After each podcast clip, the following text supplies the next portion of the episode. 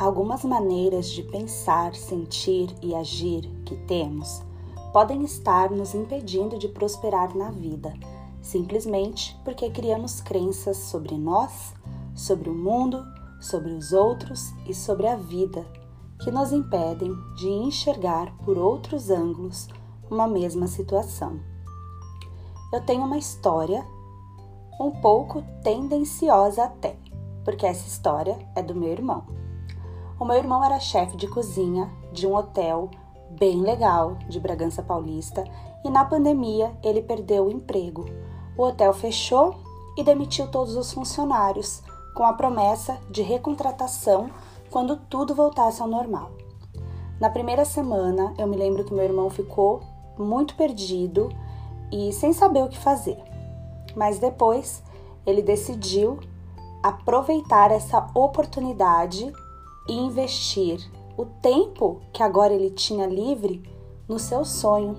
E ele então abriu uma hamburgueria no formato delivery que em um mês se tornou muito famosa.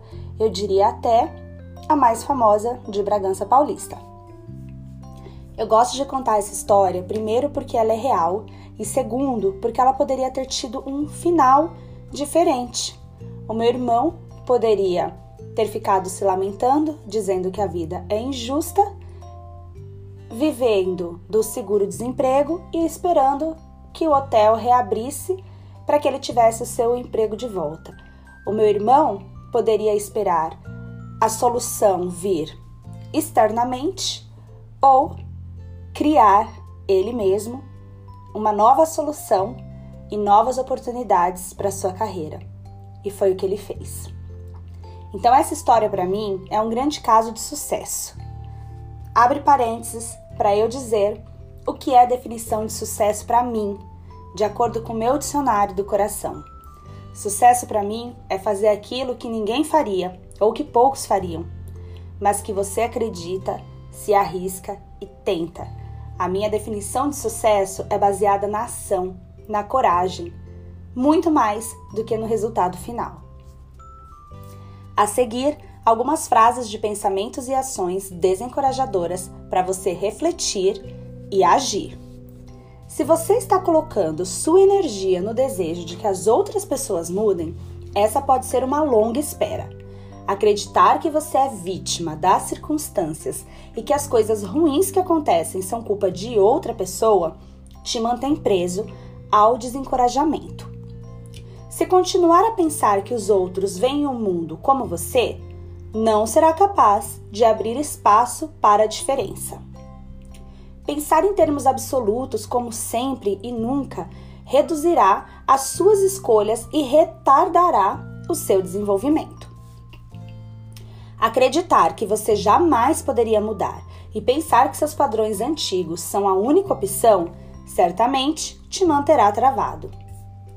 Não prestar atenção aos sinais luminosos em seu painel de sentimentos pode levar você a explodir ou esgotar-se. Julgar ou inibir os sentimentos pode adoecer você. Pensar em seus sentimentos em vez de senti-los impedirá você de construir intimidade em seus relacionamentos.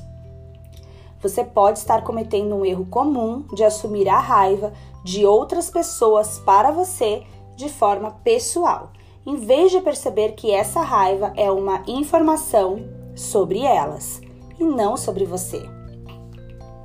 Se você pensa que precisa de uma boa razão para ficar com raiva, não será capaz de reconhecer esse sentimento quando ele surgir.